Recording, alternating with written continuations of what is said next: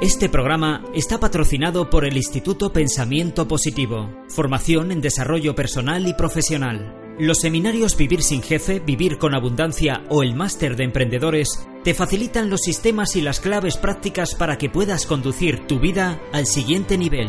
Accede a cientos de artículos y vídeos gratuitos y a toda la información sobre nuestros sistemas formativos en pensamientopositivo.org.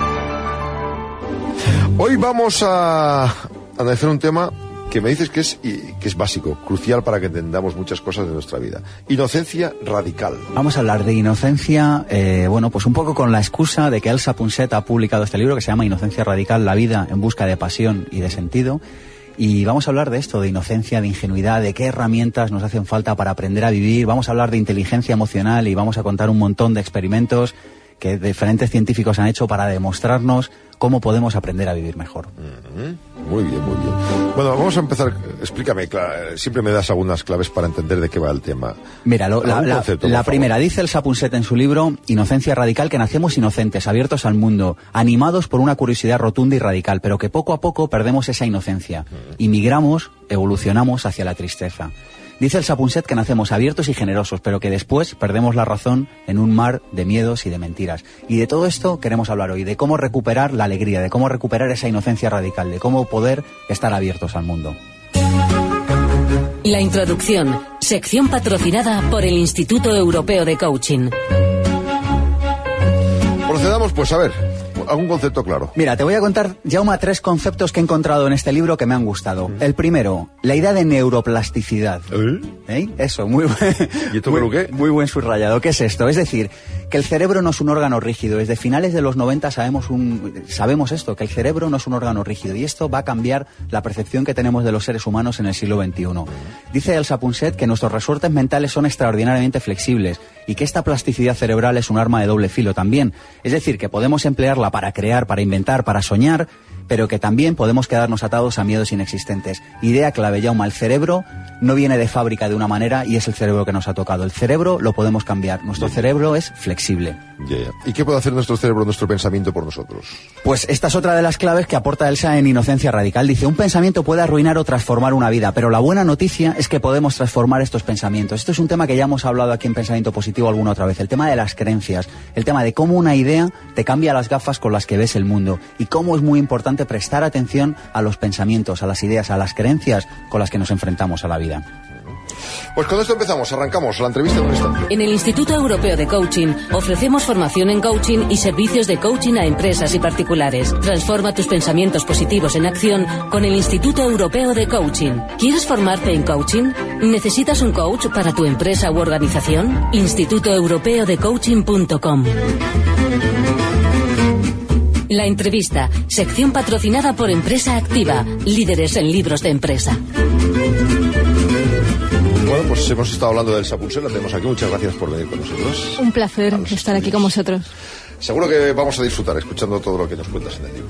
Pues 3, 2, 1, arrancamos. Explícanos la diferencia, Elsa, entre inocencia e ingenuidad. Porque esto de la ingenuidad está un poco como mal visto y lo de la inocencia, desgraciadamente, yo creo que también. ¿Verdad que sí? La verdad es que fue un riesgo ese título que decidí dar al libro. Y sin embargo, ah, cuando me preguntan siempre digo lo mismo. Primero nació el título para mí, uh, Inocencia Radical. Yo quería escribir un libro que se llama Inocencia Radical porque me cansaba, uh, Sergio, de que la gente confundiese justamente la inocencia con la ingenuidad.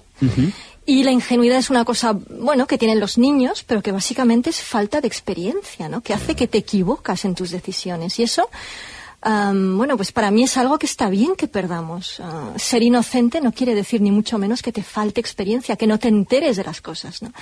Ser inocente es nacer con eso que tienen los niños al llegar al mundo y no hay más que ver los ojos con los que miran el mundo. ¿no?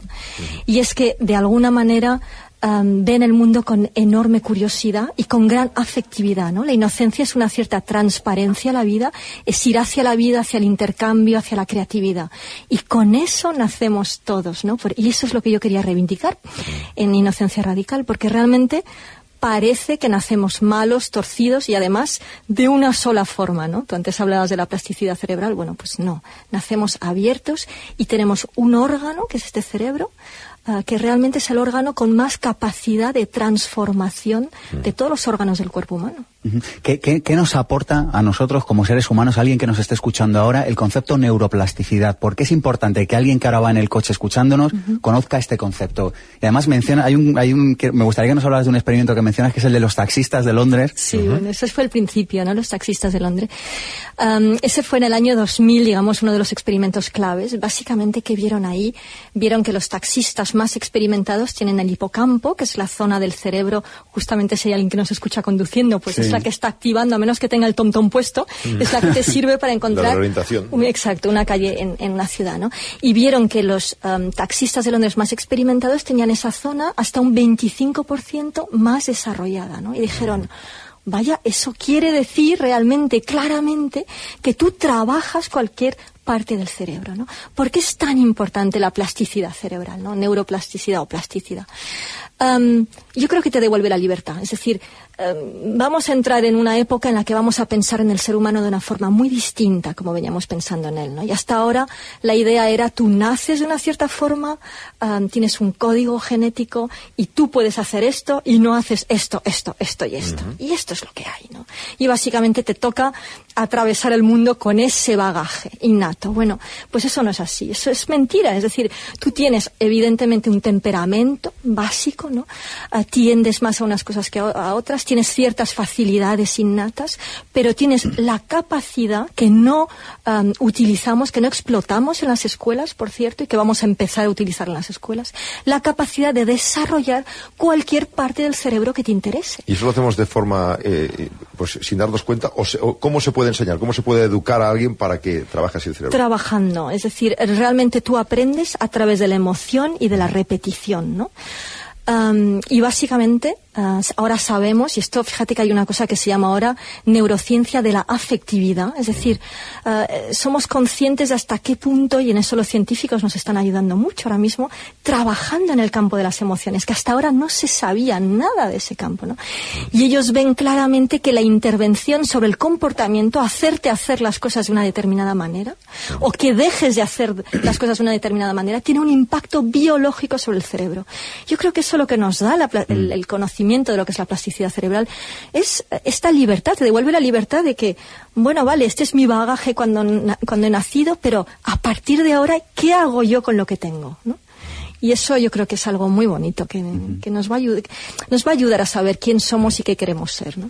Y, y este mismo cerebro que es flexible nos puede jugar malas pasadas, ¿no? Mencionas en tu libro a Sapolsky Sí. eh, cuando dice esto de que las cebras no tienen úlceras. Es Sí. decir, que también tenemos que aprender a reeducar el cerebro. Claro, hombre, eh, la especie humana mm, tiene, si quieres, el- el- la corteza cerebral, ¿no? Que es una parte muy importante de nuestro cerebro, que es la parte, ah, bueno, más racional, digamos, que hasta ahora es la que decíamos que distinguía a las personas del resto de las especies vivas. Pero ¿qué pasa con esta corteza cerebral? Básicamente lo que te da es la capacidad de previsión, de prever, ¿no? De tomar decisiones, de aprender de la experiencia y cambiar las rutas. Bueno, por eso es tan importante y es un medidor de inteligencia tradicional clásico, ¿no? Pero ¿qué ocurre? Que tú puedes utilizarlo bien o mal. Y lo que hacen los humanos, y fue lo que vio Sapolsky, Sapolsky se fue a la sabana y vio que las cebras, cuando pastan, viene el león y las cebras empiezan a correr y en ese momento, en esa carrera, vida o muerte, bueno, pues realmente, ah, si no le come el león a la cebra, ah, la cebra en ese momento toda su energía está en tener miedo y en huir, ¿no? Que es una reacción innata que tenemos los seres humanos, huir o agredir ante el miedo. Y eso tiene un impacto am, físico sobre tu cuerpo, no solo mental, no solo emocional. Pero ¿qué pasa? Que la cebra, si sobrevive, se queda tan pancha y no vuelve a acordarse del león hasta que el león vuelve a aparecer. Como los niños. Como los niños. Los niños, fíjate que fisiológicamente no tienen el cerebro suficientemente desarrollado para preocuparse. Claro. ¿Qué hacen los humanos? Los humanos adultos. Los humanos adultos se pasan el día preocupándose. Esta capacidad que tienen de mirar hacia adelante y hacia atrás, pues la utilizan para decir, ostras, ¿y si me echan del trabajo? Bueno, esta mañana me ha llamado una amiga y me ha dicho, nos han echado a todos de una pequeña empresa. ¿no? Pero claro, esto ya llevaban meses preocupándose. No esperaban algo tan brutal, pero, pero llevaban meses. Entonces, claro, esas preocupaciones, lo que vio Sapolsky, es que como la cebra no las tiene, no le afecta físicamente. El estrés no afecta a la cebra, a menos que esté el león durante dos minutos. Pero al humano sí. Lo que temes te afecta prácticamente tanto como lo que te ocurre de verdad. Y eso hay que saberlo, ¿no? Eso hay que saberlo para no dejar que este cerebro tan complejo sea demasiado complejo. O sea, si, hubiera muchos reeducadores emocionales, se, arruinan los psicólogos, no habría depresiones. No, si al final es todo lo mismo, ¿no? Es, mm, mira, los psicólogos, los eh, coaches, los educadores emocionales, los buenos, los terapeutas que son buenos, que, eh, que yo creo que no depende tanto de cuántos estudios tienes, sino de lo empático que eres y que tengas las bases claras, ¿no? Eh, lo que hacen es ayudar a las personas a conocerse por dentro, porque crecemos, tenemos un cerebro que tiene otra peculiaridad, ¿no? Y es que tiene una parte muy inconsciente y para Ah, para lograr vivir ah, sin tener que pensar en cada cosa que hacemos, de la misma forma que no piensas en que tu corazón ha de latir o que tienes que digerir, son funciones instintivas, ¿no? hay todo tipo de comportamientos que aprendemos, por eso nos cuesta tanto desaprender, por eso repetimos tanto comportamientos, ¿no? Que eh, los tienes ahí metidos mm, en la cabeza y de alguna forma te llevan por delante, eres rehén de toda tu experiencia, ¿no? Yo creo que lo que un buen psicólogo, un buen ayudador, digamos, te ayuda a hacer es a comprender cómo eres por dentro. Y eso es lo que vamos a hacer en el siglo XXI, en parte porque estamos hablando de, bueno, la depresión como la primera enfermedad en Europa. En general, en el mundo, las enfermedades mentales y emocionales van a ser un tema discapacitante, enfermedades discapacitantes que realmente van a crear un problema social, personal y económico muy grave. Y yo creo que el siglo XXI va a ser este siglo en el que vamos a saber qué nos pasa por dentro. Elsa, leo en tu libro que entre el 1 y el 4% de la población es psicópata. Y además esto lo cuentas como una buena noticia, así que yo te pido que nos, que nos demuestres... Excelente noticia. exacto, esto Es una buena noticia. tú lo has dicho. Eh, por eso es una buena noticia, es decir, ¿Por qué inocencia radical? Porque nacemos empáticos, nacemos generosos, nacemos con ganas de comunicarnos y de salir al mundo, ¿no? Nacemos con esta inocencia, excepto todos, excepto este, pongamos, bueno, entre el 1 y el 4%, hay quien dice que va hasta el 10%, pero no, yo creo que está, bien calculado en torno al 4%. Es decir, ¿qué, qué distingue a un psicópata?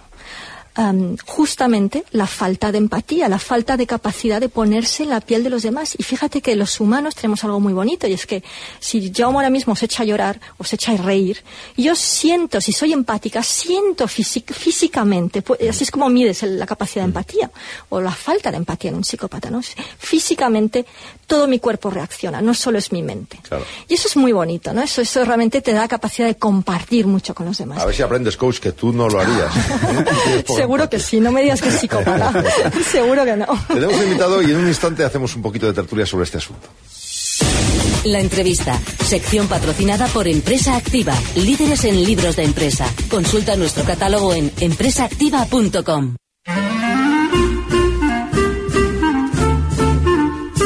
La tertulia, sección patrocinada por el Instituto Potencial Humano.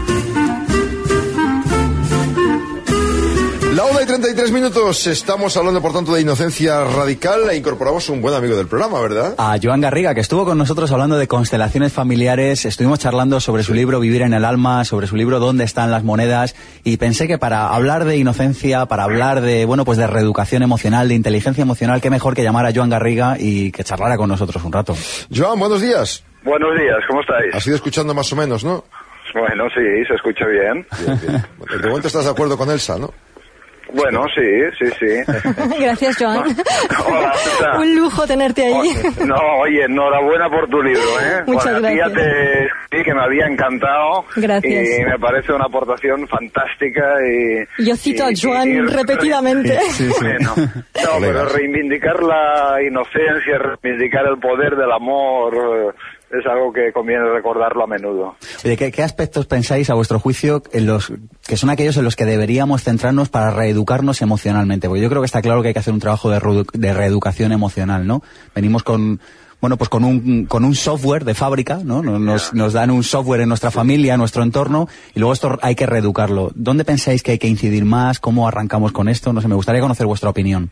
Bueno, mi opinión sería que lo primero que hay que hacer es aprender a poner atención a los sentimientos y a las emociones que experimentamos, ¿no? Poder detectarlos, poder sentirlos, poder reconocerlos y luego poder saber llevarlos y gestionarlos y asumirlos y darles un buen lugar en nosotros. Las emociones tienen una función útil en principio, ¿no? Cuando las reconocemos y las experimentamos y sabemos manejarlas. Esa sería la idea. Fíjate que, es así como lo ves Sí, tú. sí, totalmente. Históricamente, sin embargo, lo que ha pasado con las emociones es que nos decían qué lugar había que ocupar en el mundo, ¿no?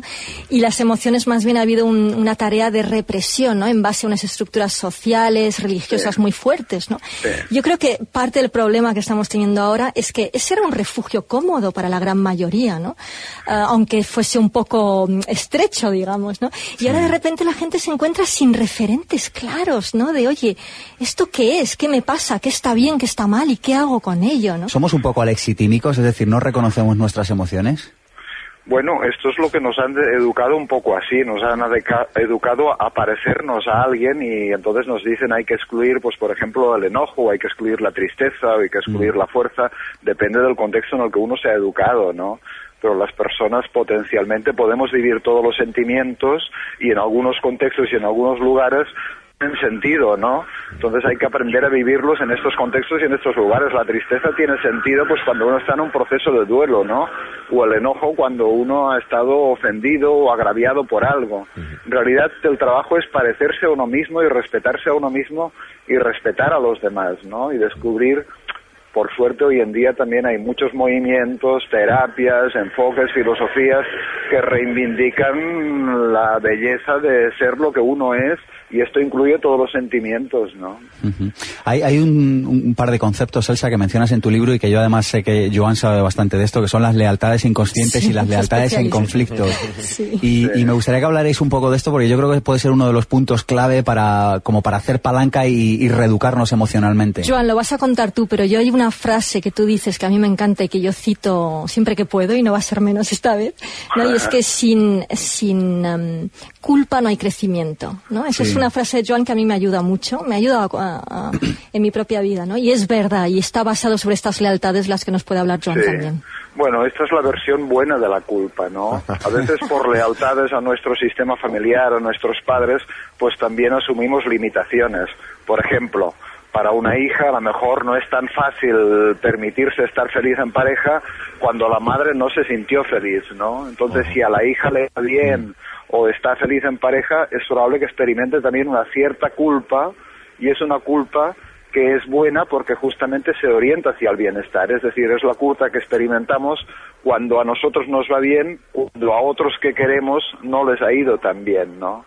Entonces a veces hay personas que por lealtad a la madre, al padre, al sistema, al abuelo o a un hermano discapacitado, lo que fuere, pues limitan también su potencial de felicidad y se niegan a asumir una culpa positiva que les llevaría al desarrollo y al crecimiento, ¿no? Pero Joan, curiosamente lo hacen sin darse cuenta, ¿no? Cuando hablas con estas personas, Sí. a menudo ves que es que no son conscientes y a lo mejor conscientemente se enfadan con la madre y tienen una sensación de que la madre les está impidiendo o el padre les está impidiendo dar unos pasos, pero no Sí. saben ni por qué se están reteniendo No. ellos mismos. ¿no? Claro, pero es que el, el discurso siempre es en distintos niveles. Por un lado está el nivel racional, el nivel de lo, compre- de lo que comprendemos, y entonces, por ejemplo, una persona puede decir, bueno, yo no avanzo en la vida por culpa de mi madre, y entonces le echa la culpa a la madre, ¿no? Pero en un nivel más profundo siempre están los latidos eh, del corazón que tienen una fuerza impresionante muchas veces a nivel inconsciente, ¿no? Entonces, este hijo, esta hija, en un nivel se quejará de la madre, pero en otro nivel, por ejemplo, es leal a la desdicha de la madre o a la tristeza o a la pena o al duelo y de esta manera, en lugar de ir hacia su propia vida, pues la limita, ¿no? Claro, entonces Sergio, para contestar a tu pregunta, eh, claramente la reeducación emocional pasa por comprender estos niveles, que estamos en este nivel inconsciente Sí, y luego en el nivel sí, consciente, ¿no? sí. Y ahí un terapeuta te ayuda mucho. Sí, yo creo que en el fondo de todas las personas lo más esencial son los movimientos del corazón, ¿no? Y el corazón a veces se expande y a veces se retrae y el corazón está conectado siempre a las personas que queremos o que hemos querido, es decir, está en sintonía con los vínculos, ¿no? Entonces una buena reeducación emocional pasa por ordenar, clarificar, entender, comprender los propios movimientos del corazón, ¿eh? Hay Y un son punto- muy hay- amplios y tienen muchas versiones. ¿Hay algún punto en el que uno se dé cuenta, o sea, cuando uno tiene que pensar, pues necesito que alguien me reeduque, porque no lo veo claro? ¿Hay alguna sensación, algunas claves que digas, mira, si te pasa esto, si te sientes muy triste, si tal, es buen momento para parar y pensar, no tiene por qué ser un tema de pastillas, sino de una reeducación? Bueno, en mi opinión, una oportunidad para reeducarse o entender mejor nuestro entramado emocional viene cuando algo de la vida no lo podemos manejar, es decir, entramos en crisis o tenemos dificultades o nos anclamos en problemas y entonces hay que buscar ayuda, ¿no? Yo creo que cuando empiezas a ver, ¿verdad, Joan, que los patrones se repiten en tu vida y no sabes por qué, ¿sabes? Otra vez me va a pasar lo mismo, ¿no? Sí, a veces Ahí hay algo que trabajar. Claro, a veces son patrones afectivos, a veces son patrones en los negocios, con los amigos, con los socios. Es decir, surgen problemas y entonces uno dice, uy, aquí hay algo que tengo que mirar, aquí hay algo que tengo que revisar porque tal como estoy construido con mi patronaje, tal como me han hecho o tal como me siento yo, así no va, ¿no? Claro. Entonces empieza un proceso para muchas personas. Ya, a, a mí me gustaría que charláramos ya para acabar. El conflicto es algo inherente al ser humano. Todos los seres humanos, el- cualquiera que nos esté escuchando ahora, ha tenido, eh, está teniendo o va a tener conflictos. Dos o tres claves para solucionar los conflictos con, con las personas con las que compartimos nuestra vida. Ya. Hombre, no sé qué piensa Elsa, pero yo creo que la clave para resolver los conflictos es una posición interior antifundamentalista. Sí, los dos somos antidogmáticos, tú y yo. Sí, sí. antido- sí. El Antidogma. antidogmatismo. No, es comprender que cada persona vive en un mundo propio. Sí. Y entonces que está lleno, que está hecho de creencias, está hecho de perspectivas. Y entonces cuando hay una diferencia, un conflicto, simplemente el otro tiene razones que nosotros a veces no podemos entender, ¿no? Y nosotros tenemos razones que el otro no puede entender. Sí, Entonces, yo- de lo que se trata es de poder adentrarse en el mundo interior del otro, en primer lugar, para comprender la naturaleza de sus razones. La empatía, ¿no? Ahí. Sí, claro. que es la otra parte del cerebro, porque tenemos este cerebro que está realmente programado para sobrevivir y que por lo tanto tiende a reaccionar de forma muy agresiva ante todo lo que le da miedo, ¿no? Que los demás Sí. no nos den tanto miedo, ¿no? Sí, exactamente, exactamente. Pero una de las razones por las que tenemos miedo a veces de los demás, justamente por esta razón de la sobrevivencia, es porque los miramos mal, ¿no? Porque los vemos como enemigos, los vemos como competidores. Amenazas, ¿no? Ah, Como amenazas. Entonces, claro, para tener miedo hay que tener una, mana, una mala mirada sobre el otro, ¿no? Pero, pero esto es importante también cuando se trata de conflictos, es a pesar de la diferencia, poder seguir manteniendo una buena mirada por lo menos hacia la persona, aunque no nos gusten sus puntos de vista o sus posiciones, ¿no? Estar de acuerdo en el desacuerdo, ¿no? Un poco. Sí, hombre, para mí Sí. es una elección entre el amor y el miedo, básicamente. Exactamente, exactamente. Pues tú lo dices, tú lo explicas de esta manera y, y- y es una elección entre el amor y el miedo, exactamente. Tendrías sí. que echar un ratito en el Lo Congreso de los. Diputados, por ejemplo. Tienen, tienen bastante que aprender. sí. Pues sí, pues sí. ¿Verdad? Pues sí, sí, mira, yo ahora a lo mejor voy a decir un disparate, ¿eh? Pero yo creo que un disparate, pero no, no estaría mal que también los políticos o los servidores públicos tuvieran una, una- un, un cierto reciclaje en los movimientos emocionales y en los movimientos del corazón también. Joan, ¿eh? Se ¿cómo- ganarían algunos, se ganarían Hombre, algunos palmos de terreno. ¿Cómo mar, que ¿eh? cierto? Debería ser básico. Son Ya. modelos, ¿no? Cuando yo pienso que dan el ejemplo, es, Pues es una cosa que te da pena, ¿no? Eh, Menos publicidad, Ojalá la política estuviera más presidida por la sabiduría interior. Desde ¿no? luego. Pero bueno, Interesantísimo. Joan, como siempre, muchísimas gracias. Gracias a vosotros. Hasta la próxima. un abrazo, un abrazo, Elsa. Gracias, un Muchos abrazo. cariños y mucho éxito. Gracias Chao, a ti chao, también. chao. No solo me quedo Chao. con el libro, sino con muchos deberes para empezar a reeducar mi vida. Elsa, Bueno. muchísimas gracias por... No es solo reeducar, es decir, es una palabreja esa casi, Ya, ¿no? Jaume? bueno, es pero- conocerse y tomarse en mano y no ser rehén de uno mismo, sino ser dueño de uno mismo. Hay que parar y pensar. Lo voy a conseguir un día. muchísimas gracias, Elsa. Un abrazo. Este libro lo vamos a seguir citando aquí en el programa. En un instante estamos contándoles un par de historias que tienen que conocer de este mes. Instituto Potencial Humano, la primera institución de programación neurolingüística en España. Formación completa en PNL, coaching y oratoria. Toma nota. institutopotencialhumano.com Varias claves que no deben perderse en este ya final de mes de enero y arranque del febrero. Tenemos, a, como siempre, apoyándonos al Instituto Potencial Humano, ¿verdad? Con Gustavo Bertolotto al otro lado del teléfono que nos va a contar todas las novedades para este mes de enero, que empezando por una conferencia con la que arrancas esta tarde. ¿Sí o no, Gustavo? Gustavo, buenos días. Buenos días, ¿qué tal estáis? ¿Qué haces hoy?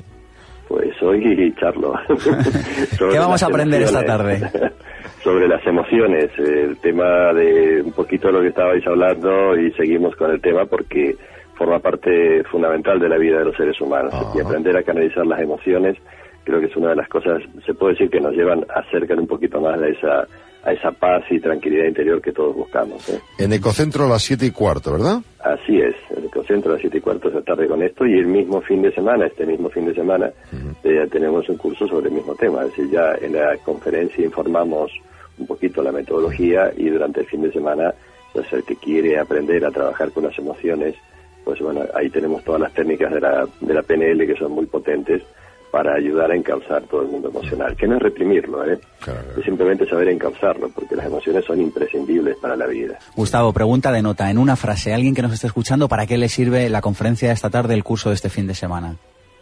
Pues eh, para mí justamente para entender que las emociones no, no, no son primero negativas, sino que todas tienen su sentido, y en segundo lugar para saber que eh, la, los pensamientos y las emociones se influyen mutuamente y aprendiendo a dirigir nuestra cabeza podemos canalizar mejor las emociones. Esto es lo que lo sé, trataré de dejar claro en la charla hoy con una práctica inclusive para que la gente tenga la oportunidad de practicarlo y después con el tema de del curso del fin de semana. Siete y cuarto en Ecocentro. Gustavo, como siempre, muchas gracias. De nada, y hasta siempre con nosotros. Institutopotencialhumano.com, toda la información. Y luego tenemos el Instituto Europeo de Coaching. Instituto Europeo de Coaching, que fíjate, estábamos hablando hace un momento con Joan Garriga, que hablábamos de temas de constelaciones, estuvimos hablando de este programa, o sea, de tema de constelaciones también hace un mes, y fíjate lo que nos ofrece el Instituto Europeo de Coaching. 5 y 6 de febrero un módulo sobre constelaciones, es decir, coaching sistémico y trabajo con constelaciones.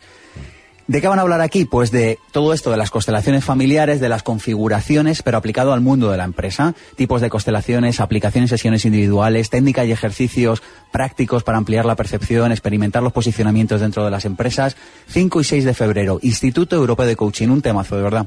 Espacio Humano, tenemos un artículo ¿no? de, de, Ana Postigo. Eh, arrancan esta revista, Espacio Humano, que sabes que se distribuye gratis sí. en varios puntos en la Comunidad de Madrid, que la puedes pedir gratis en info arroba espaciohumano.com. Arrancan, es tradicional en esta revista arrancar con un artículo de Ana Postigo.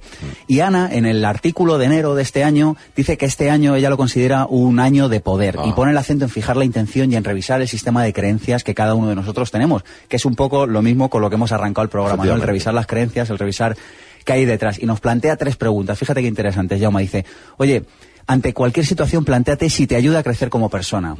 Ante cualquier situación, planteate si esto hace que tu corazón cante. Y ante cualquier situación, plantease, planteate si tienes un sano apoyo por parte de los demás. Como yo. Tres preguntas interesantes, de verdad. Tío, me mandas una de deberes hoy. Empresa activa, en estrategias sostenibles, ¿verdad?